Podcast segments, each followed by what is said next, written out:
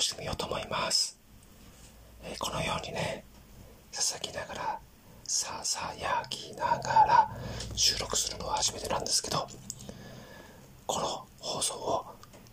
聞いてる側の視聴者さん、視聴者さん側からしてみると、どんな感じに聞こえるんでしょうかね。今日はね、4月の2日、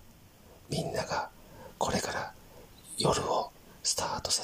大体10時頃の放送になっておりますけども私はね大体この時間から寝て朝の5時ぐらいに起きて一日をスタートさせています。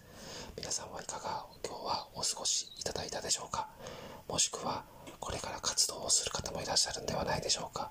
私は今日一日自分に対して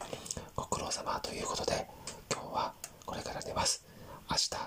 5時起きです。皆さん明日もまた素敵な一日をお過ごしにしましょう。